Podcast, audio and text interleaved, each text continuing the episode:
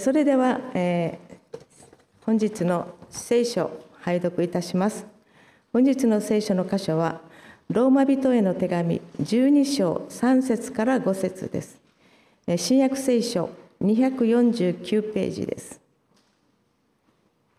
拝読いたします。ローマ人への手紙12章3節私は自分に与えられた恵みによってあなた方一人一人に言う思うべき限度を超えて思い上がることなくむしろ神が各自に与えられた信仰の計りに従って慎み深く思うべきである。なぜなら一つの体にたくさんの死体があるがそれらの死体がみんな同じ働きをしてはいないように。私たちも数は多いがキリストにあって一つの体でありまた各自は互いに死体だからである。今朝はこの箇所を通してあなたの働きは一つでいいのですと題して先生に語っていただきます。えー、皆様おはようございます、えー、お明かしありがとうございました、えー、元気で頑張ってらっしゃるみたいなので、えー、沖縄にいる私たちもまた、えー、負けないぐらいに、えー、元気で、えー、地域の方々のために働いていきたいと思います、えー、皆さんでまたお祈りに覚えていただければ感謝ですえー、では早速お祈りをして今日の御言葉を取り継がせていただきます。愛する天の父なる神様、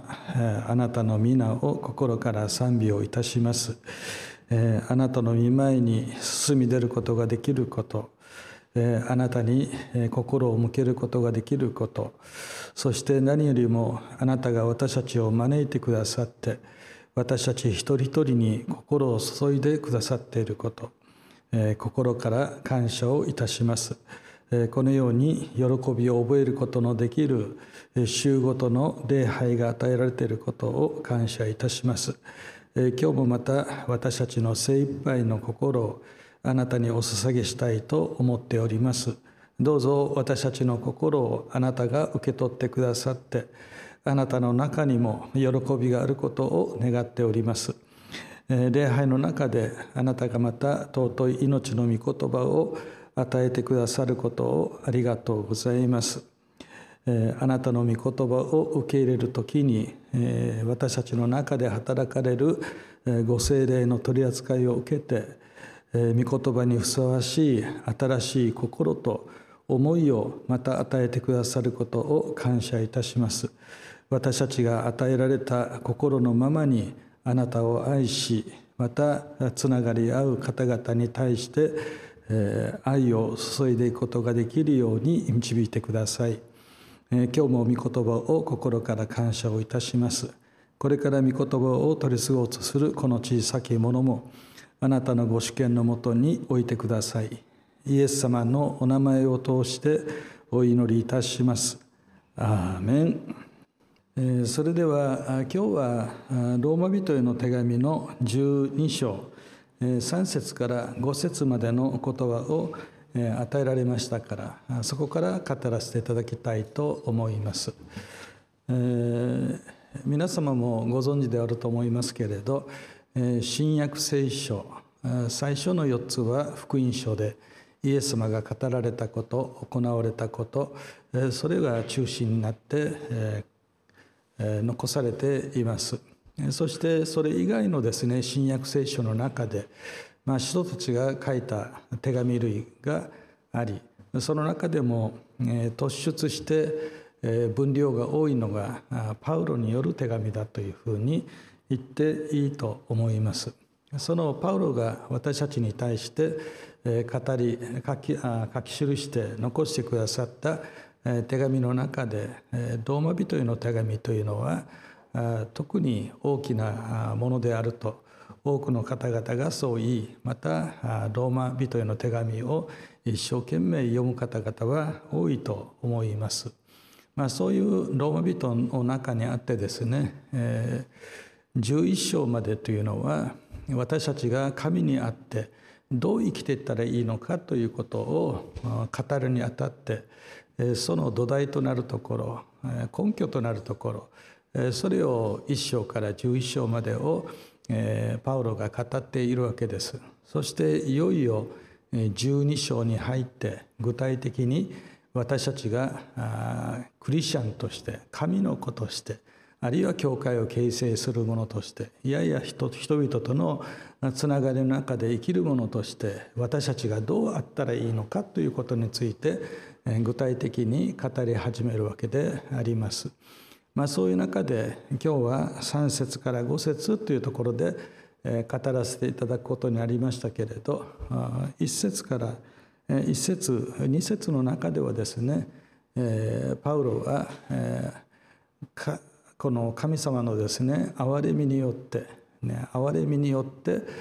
私はあなた方にあなた方を生きた聖なる供え物として捧げなさいこれがあなた方の霊的な礼拝ですよと言いながらパウロは神の憐れみによってと私たちに礼拝者としてどう生きていったらいいのかということをまず語ってくれたわけです。でその後に続くのが今お読みしました3節から5節までということに、まあ、5節以降もあるんですけれど3節から5節までを語らせていただくんですがそこで今度はですね憐れみによってではなくてこの自分に与えられた恵みによってという言葉が出てきます。ですからパウロがクリスチャンが私たちが生きていく上で何が大切か一つは憐れみによってという礼拝の話そしてもう一つが恵みによってという形で私たちが働いていくということについて語ってくれているわけです。まあ、そういう意味では、えー、今朝の礼拝において、えー、恵みによってというのはパウロにとってはとても重要な言葉であるということはあぜひ心に留めていただいてですね、えー、いろんな時に、えー、パウロは恵みによってと語っていたなってでそのパウロが言う恵みによってというのが私たちの信仰生活の基本にないといけないんだなということを思いながらですね恵みについて、えー、私たちもですねいろいろ深く考えていく、えー、そういうことをしていきたいと思うわけです。えー、なぜパウロが恵みによってということで、具体的な生活についての話をしたかということですけれど、えー、恵みというのはですね私たちが神様に対してこう何か神様のためにやってですね、そのお礼としてっていうんですか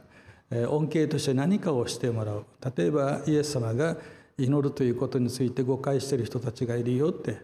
えー、一生懸命祈ればその祈った分だけ答えてもらえるとだから私たちが何かをしたらその何かをしたのが多ければ大きいほど神様何かしてくれるというこういう考え方もあるわけですよね。ですからパウロはもともとですね神様に対して人々のために私が何かを一生懸命することが重要なことでありそのことによって、えー、まあ、一つの成果があるんだというこういう考え方の人ではあったわけです。しかしパウロはそういう生き方がですね大きな問題を持っているということに気が付くわけですよね。結局パウロは一生懸命頑張っていきました、ね、頑張りました誰よりも頑張りました、えー、そして誰よりも忙しく働きましたよね、えー、彼がサウルであった時の話ですけれど、その時の彼というのは結局ですね自分自身の中にゆとりがないんですよねゆとりがないでゆとりがないということはですね優しくなれないということなんですよね。そうするとパウロのですね行き着くところというのは人に対してのですね厳しい攻撃という形で相手を攻めていくという形で現れてくるようになるわけです。彼が最初クリスチャンではないのでクリスチャンの人たちに対して自分たちが一生懸命考え一生懸命やろうとしていることと違うことをする人たちということで、パウロはクリスチャンに対してものすごく反発しますし、彼らのことを撲滅しようという話にもなるんですよね。ですから彼はステパノがですねステパノが人々によって殺されていくというこういう場面にも立ち会ってわざわざ石を投げつけてステパノを殺そうとする人々のですね洋服ですねそれを預かって自分がそれを守ってあげるからあなた方は自由に動ける形でどんどんこのステパノを石で撃ち殺したらいいよというこういう働きに参与してたということこれ聖書に書いてありますよね。そしてまたパウロはクリスチャンである人人たちを一人残らずこの連行してですね罰を与えようということでダマスコというところに行くそういうことも計画しましたよね。まあ本当かどうかは分かりませんけれどあの伝承としてはですね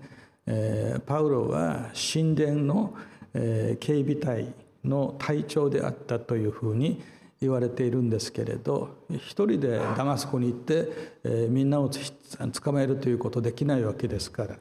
自分の配下にあるものを引き連れてですねダマスコに向かってですねクリスチャンたちを捕らえようという話にもなるわけです。その時の表現を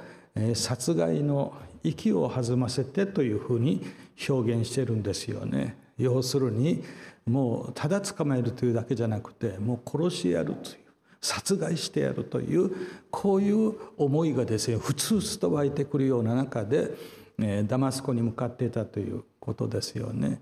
ですからえパウロはサウルであった時にものすごく秀でた人でもありそれはまた彼が努力家であったということもあるわけですけれどしかし彼のですね、えー、こうすべきこうあるべき、えー、それは誰がやらなくても私はやるんだみたいなですね、えー、こういう思いが結局彼をあの命を生かすではなくて命を殺していく仲間になっていくということじゃなくて切り離していくというこういう方向に彼はなっていったということですよね。その時に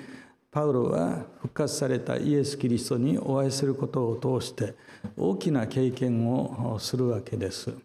結局自分は神様のためにと思ってイエス・キリストを信ずる者たちを迫害しているんですけれどでもそれは結局間違ってたということに気づかされるわけです。で間違ってたということに気づかされた後にさらにそこで気づかされることというのはそういう過ちを犯してしまった私全く勘違いの信仰生活を生きてた私そうであったとしても天の父なる神様はイエス・キリストを通して私が犯した全ての罪を許してくださったばかりか自分自身をまた引き上げてくださって違法人の人たち世界の人たちがイエス・キリストを信じ神の御心がなるようにそのために働きなさいとまた用いてくださるということも経験するわけですよね。そうした時にパウロは今までは自分が何かをやったそれで神様は答えてくれたというこういう信仰生活だったわけですけれどでも自分が信じてたことはもろくも崩れ去ってしまって自分が一生懸命やったことは全部神様に反対することだった。自分何してたんだというこういうところに置かれてですねなおかつそれでも神は私を愛してくださり私を許してくださって受け止めてくださってそして自分自身を尊い器として用いようとされてるということを知った時にですねパウロは自分たちが頑張るではなくて神様が私たちに対して注いでくださる愛というのは私たちが何かしたから愛してくれるんじゃなくて何もしてないのにいやひどいことをしたのにそれでも私のことを愛してくださるという形で働いているんだ。ですからパウロはそういう経験を通して人の頑張りではなくて人間がどんなに努力してもその儚さを考えた時にですねそれを超えていつも私たちに対して注がれていく神の愛と神の愛に基づいた見業が私たちを生かしているんだ。私たちを本当に祝福してくださっているんだ。そういうことを考えそのことが分かった時にですね私たちが生きているのは自分で頑張って生きてるんじゃないんだ自分が生きているのは生かしてもらっているんだそれをその恵みというふうにパウロは表現したということですね。ですからはたから見たらですねパウロはすごい人物ですごい働きをして彼なしには今日のキリスト教世界はないとまで言ってパウロのことを褒める人たちはいっぱいいるわけですけれどでもどんなに人々がパウロのことをすごいと言ったとしてもあなたはすごい働きをしたと言ったとしてもパウロはそうではないって圧倒的な神の愛と恵みの中に私たちは生かしてもらっているんだ。人間のすることというのはそんなに大きなことではない。最も大きなものは神の愛と働きであると。ですからパウロはですね何をしたかというとそういう神の恵みを知ったということなんですよね。ですから神の恵みを知ったパウロは私たちに対して言うわけですよね。思うべき限度を超えて思い上がることなくむしろ神が各自に与え分け与えられた信仰の計りに従って慎み深く思うべきであるとこういうふうに私たちに教えてくれたわけです。彼はですね自分がという思いでしたよね。そしてキリスト教キリスト教を撲滅するということはユダヤ教を守ることでありユダヤ教を守ることは神の働きを守ることでありとこういう思いだったと思いますけどパウロはですね自分がそのために立ち上がらなければ誰がクリスチャンを迫害せなくても私はそれをするんだというこういう思いがあったからダマスコにですね 行くんですよね。で正直言うとこれは神の御心ではないので神様がパウロにそれをしなさいと言ったわけではないんですよ。パウロがそうすべきだと思ったから彼は立ち上がってそれをしたということですよね。ですから私がそれをすべきだ私がそれをすることができるという、彼自身の中には結局思い上がり、ね、思い上がりが彼の中にはあったということなんですよね。我々がですねそのように頑張って人を殺してまでもという頑張って何事か神様の御心が進んでいくわけではないんですよ。かえってパウロがしていることは間違っていることをしたという話になりますよね。ですから私たちが神様が私たちのために働いてくださり神が私たちを生かしてくださり神が私たちを整えて導いてくださっているというその事実を私たちが知ることができなかったらですねやっぱりクリスチャンというのは信仰者は頑張るべきだ。もっと頑張るべきだ。あなたは頑張らないといけないんだ。あなたはこれをすべきだ。という形でですね常に私たちの中に頑張る頑張るが出てくるんだというふうに思うわけです。でも頑張る人たちっていうのはですね基本的にはゆとりがなくなるんですよね。まあ、いろんな理由で頑張るんですけどその頑張りはですねそれを達成しようと思って頑張れば頑張るほど自分の限界に近づいていくわけです。そして最終的に思い上がった思いを持つ人というのは限界を超えたところにあることを自分はやらないといけないというふうに思うわけですからもうこういう状況になるとですねその人はゆとりを書いたものとなります。ゆとりを書いたものはですねちょっとしたことで反応しますちょっとしたことで許せないという思いになりますからですから子どものことをですね愛しているという体制を持っているというのは多くの親のですね気持ちだとは思います。でも子どもたちがですね自分が思うようにならないこうしてあげたいのにこんな子供にさせてあげたいのにという自分の思いが強くなれば強くなるほどそうならない子どもたちに対して手を挙げてしまったりとかきついことを言ってしまったりとかということは多くの親が経験することではないかと思うんですよね。ですから私たちは自分たちがですね必要以上を考えて必要以上すべきだと思ってそのために頑張るということをしてしまうと私たちは誰のためにもともと頑張っていたのか神のためにだったかもしれませんし子どもたちや人のためだったかもしれませんけれど気が付いたらですねその相手のためのはずが相手を傷つける側相手を破壊する側そういうふうに私たちがなってしまっているということはあるんじゃないですか。ですからパウロほどにですね徹底的に生きた人はですねそのゆとりのなさからですね繰り出されるその自分の思いと違うものに対してのですね怒り攻撃っていうのは激しいものになっていったということです。ですから考えてみればユダヤの人々というのは神様によって選ばれた民なんでしょう。何のために選ばれたのかあなた方を通して神様にあって全ての人々が祝福されるためそのための性別された民であったということだと思うんですよね。ところがですねそのユダヤ教の中にもいろんな派がですね分かれてくるわけでしょ。有名なパリサイ派であるとかサドカイ派であるとかそういった人たちがですね派閥ができてくるわけですよね。なんで派閥ができるのか。自分たちはこう思う。だから私たちはこうすべきだ。そしてそれをすべきものだと思ってやってる。我々は仲間だ。でも自分たちがすべきだと思って一生懸命頑張っていることをやらない人たちというのは敵だと。みたいな形になるわけですよね。本来であればユダヤの人々は神の御心を受けるのであれば皆が一つになってそしてユダヤにつながっている多くの異国の人たちを救うために祝福するために協力して働いてそれが本当はあの正しいことだというふうに思うんですよね。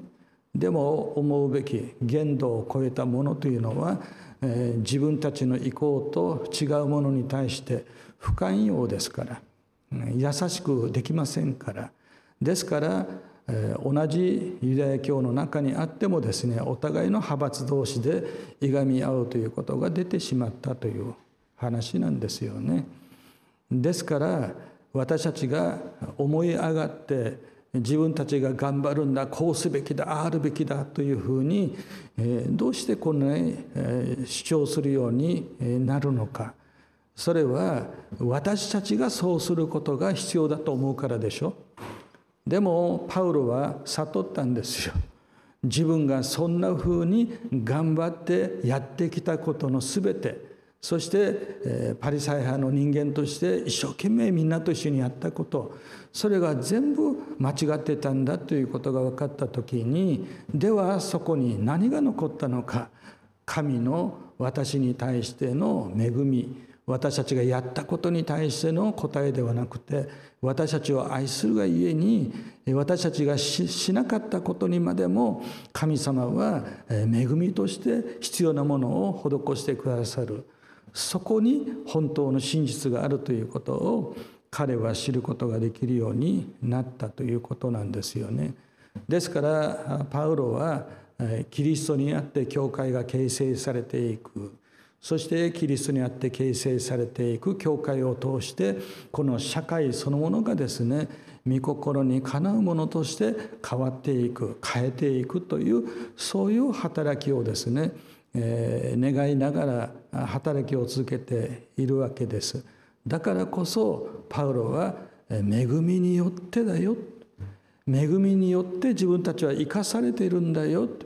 圧倒的な神様の愛によって自分たちが何かしたからじゃなくて神様の愛によって私たちはしてもらっているんだよ。それによって全ての人々が生かされているのではないかという。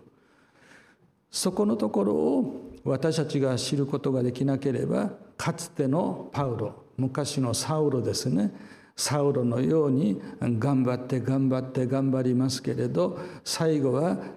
疲れ果ててしまってその疲れは相手に対しての不平不満になり怒りになり相手を攻撃するものとなっていくというこういうことになってしまったらですね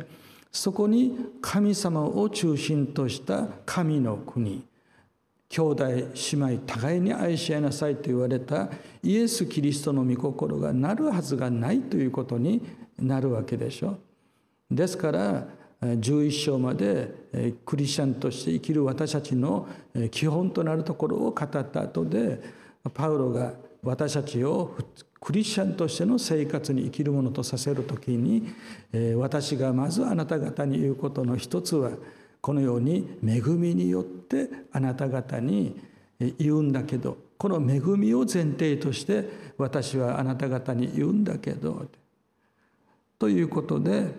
えー、思うべき限度を超えて思い上がることなくかえってむしろ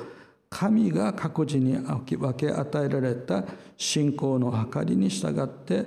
えー、慎み深く思うべきであるとこのように言われたわけです。かつてのパウロは自分がでしたよね。ですから自分がこれもする自分があれもする自分もこれがこれをする自分が納得するように全部のことを仕切っていくんだみたいな形だったと思うんですけれどでもパウロは知ったわけです。ああそういうことではなかった。私たちは一つの命に生かされている一つの体として生かされているんだよくよく考えてみたら体は一つだけどたくさんの体の中にはいろんな器官があるじゃないですかそのいろんな器官があるそしていろんな器官はあるんだけれどもでも一つの体である。こういう命の仕組みということを、えー、パウロがですね心の中でストンと落としてですね受け入れることができた時になんだ神様は例えばですよパウロのやり方というのは、えー、もしパウロが目だとしますよね。目だとするとパウロは私は目だけで頑張るの頑張ってはダメだ。目目の他にも耳の機能も鼻の機能も手の手足の機能も全部自分は担っていかないといけないんだみたいな考え方ですよ。それは限度を超えてるでしょ思い上がっているんですよ。目は目なんですよ。目は目以上のことをしようと考えること自体が間違っているんですよね。でもパウロがしていることはそういうことであったとパウロは思ったわけですよね。でも神様がなさることは体の中にいろんな器官を設けてくださってそれぞれがそれぞれのそれぞれの働きをすればいいんだなという話になるわけです。そうするとパウロは言いますよね。神は成長させてくださる方であるということをお話しする時にですねアポロは植えてで私は水を注ぐでしたかねそういうふうにしながらパウロはですね自分だけがこの働きを担っているんだでなくて誰かはこのことを担ってくれて誰かはこれをしてくれてで私はそれに対してこういうふうにしているというこういうふうにパウロは自分のことを捉えることができるようになっているということなんですよね。ですからパウロは自分が担うべきことをですねこれを担わせていただいているんだからこれを一生懸命したらいいという話になるので過重にですねいろんな重荷を負ってストレスを抱えるという形ではないですからですからパウロはですね教会を形成する時に最初はお母さんのように皆さんのために働きました。次にお父さんのように働きました。とこう表現しながらですねいかにパウロがこの命を慈しむようにですね、えー、教会を形成するために働くことができたかということを彼の言葉を通しても知ることができるということですよね。ですから今の時代ですね今の時代人がですね優しくないんですよ。ちょっとしたことでですねこれおかしいあれおかしいと言ってですねしかもインターネットを通じながら世界中の人たちが自分の感情自分の意見相手に容赦なくぶつける届けることができるという状況の中でもう炎上という言葉は皆さんも耳に聞き慣れた言葉だと思いますけれど誰かの言ったことやったこと態度服装から何にまで至るまでこれはそのそういうことをした者にとってはふさわしくないんじゃないかこういうことはどうすべきだああすべきだみたいな話がですねいっぱい出てきているんですよね。なんかこの世の中っていうのは優しくない優しくないっていうのはゆとりがないということですね。なんでゆとりがないのか思い上がってですねしなくてもいい背負わなくてもいいそんなところまで手を出してですね自分はそこまでできないといけないやらないといけないとこう思っている人たちがですね世界中に増えているというふうに言っていいと思いますね。もともと今のこの資本主義社会のようなことというのはクリスチャンから始まったというふうによく言われますよね。クリスチャンの人たちはですね利益に対してそんなに頓着ないんですよ。ただ信仰者として神様によって託せられたことを一生懸命していくという。で欲はないんですよ一生懸命するんですよね。で一生懸命働く一生懸命働く喜んで一生懸命働いたらたくさんの貯蓄財産ができるようになった。財産はできたんですけどそれを使おうというそういう欲はなかったのでで貯金はどんどん溜まっていくみたいな話になるわけです。ところがある時にですねたくさんのこういう財ができたということが理由となってこれで工場を作るとかですね資本をかけてですね大掛かりで便利でもっと効率よく利益も上がるみたいな形のことをですねやるようになり始めた時から世の中おかしくなってくるわけです。クリスチャンはただ神と人のために働きましたけれどそこで作り出された財産が理由となってこれをもっと大きくもっと大きくもっと大きく神の御心から離れた人たちがですね財を大きくさせるということを目的としたことによって結局人の時間をですねお金で買うわけです。あんた1日働いたら 1, 1, 1万円とかですねそうするとお金払う以上、出社して退勤するまでの8時間目いっぱい働いてもらわないと困るよ休み時間は削りましょうというこんな余分なことはしないようにしなさい休むことなく働きなさいみたいな形になったもんですから今の時代ではよく耳にする時間管理という言葉もですねそういう流れの中で出てくるわけですよね。タイムマネジメントということで。ですからお金で買った以上あなたの時間は私のものだ。私が言うようにあなた方は時間を使わないといけないというこういう話になってくるから同じ8時間働くんだったら倍の成果を上げなさいと。で同じ時間働くんだったら、えいろんな要素が必要だからいろんなことができる人でありなさいみたいな話にもなってくるわけですからどんどんどんどん人間というのは追い詰められてきているというふうに言っていいと思うわけですよね。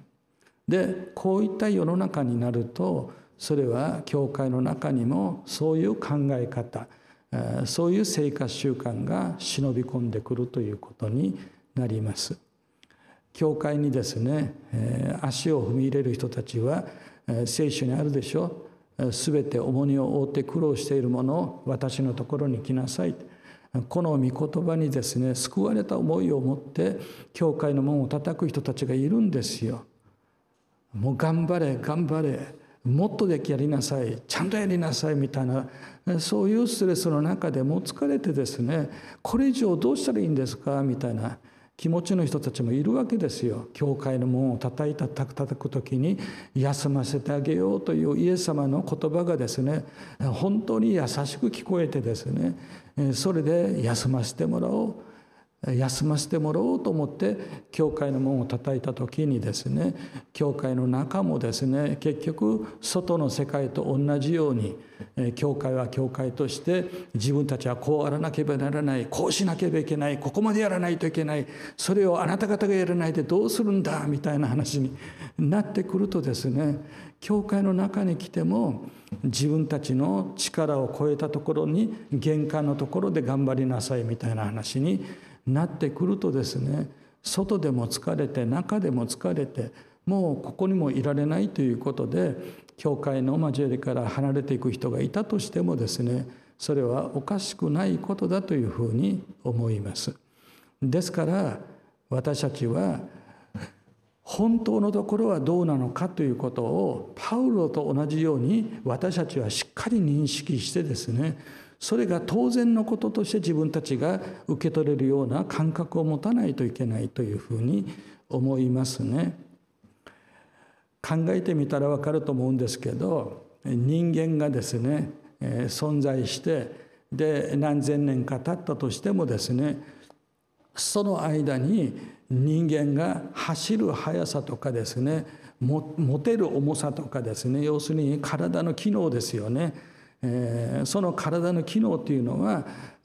時代が過ぎたからといってですねなんかみんなスーパーマンになったわけではないんですよ。人間は人間ですから100年前の人間も1000年前の人間も5000年前の人間も今の人間と基本的には同じ機能しか持ってないんですよ。ところがですね時代が進むことを通していろんな便利なものができればできるほどに時代は早くなっていってそこで自分たちは処理しないといけない情報もたくさん要求されてですねで私たちはもう頭も体もいろんなものがですねこれでもかこれでもかみたいな形でもうヘトヘトになるぐらいに疲れているわけです。今の若い人たちってスマホ見るのは当たり前ですけどあのスマホを見るということで目がどれほど疲れてしまうか目から入ってくる情報を処理するために脳がですね1,000年前の人たちが全く使わないぐらいのですねめちゃくちゃに頭も使っているという形ですから目が悪くなる。でいろんな問題を持つというのは当たり前のことじゃないですか。でも時代が進むことによって私たちはいやおうなしにですよいやおうなしに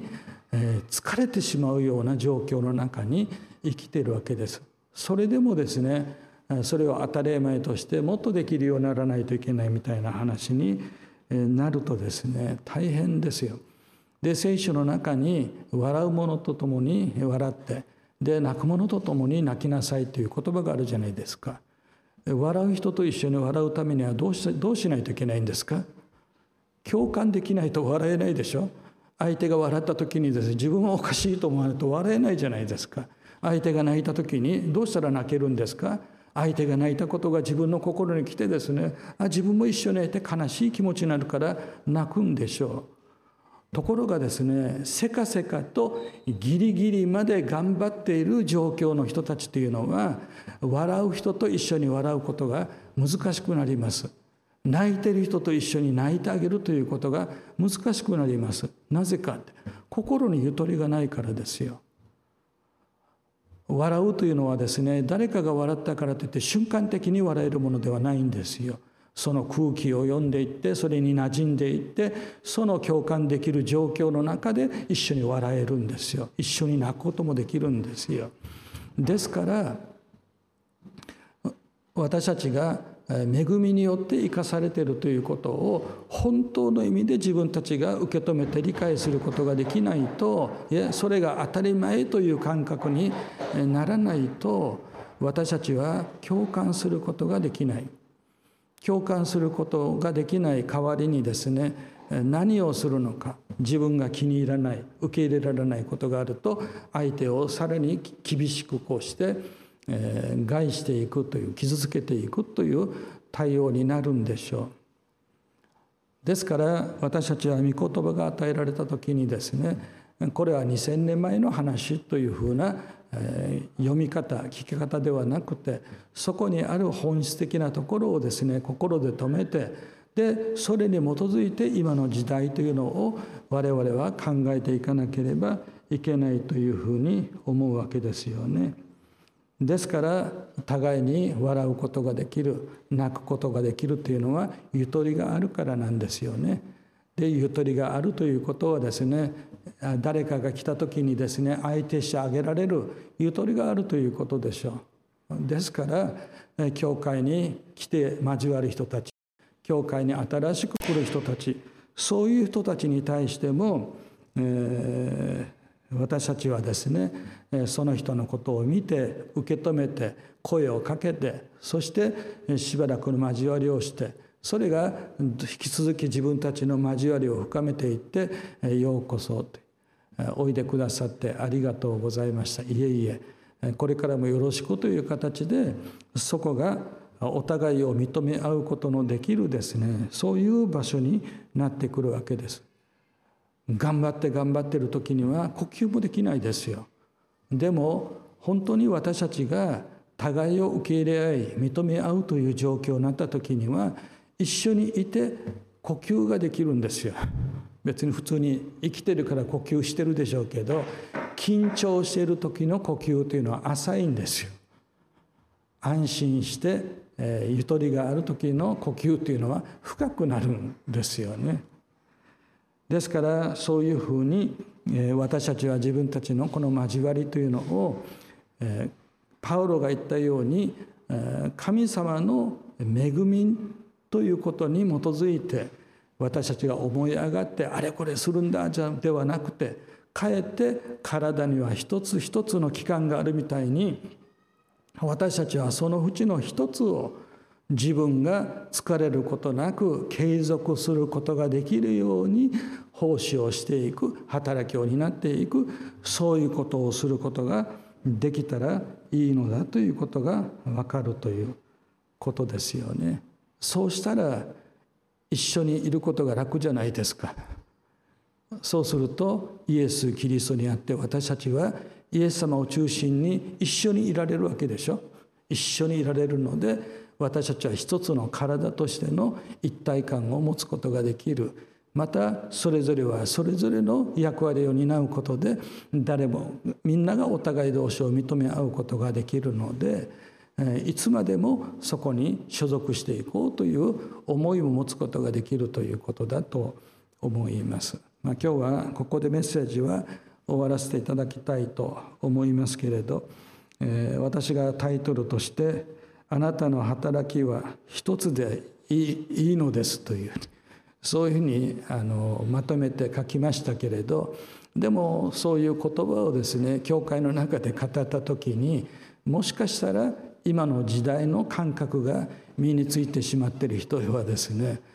一つでは足らんだろうと二つ三つできたら十も二十もやれる人になってもらわないとと思うのかもしれませんけれどでも体に例えているパウロの意向としては神様は私たちに担うことができないような重荷を背負わせてるんでなくてイエス・キリストがおっしゃったようにですね私があなた方に負わせる重荷は軽いものであると。ですから私たちがそういう軽いものを背負ってですねお互いがお互いのためにやらなければいけないではなくて進んでそれをしていくことができる交わりの中に私たちが過ごしていく時にですね私たちは教会の中で兄弟姉妹のためにまた多くのまた人々のためにあるいは神様のために働くことをストレスに思うのではなくて喜びを覚えながらそれをするということになるのだというふうに思います。私たちはいつでも時代から挑戦されています。いつも時代はですね教会も変えていこうとします。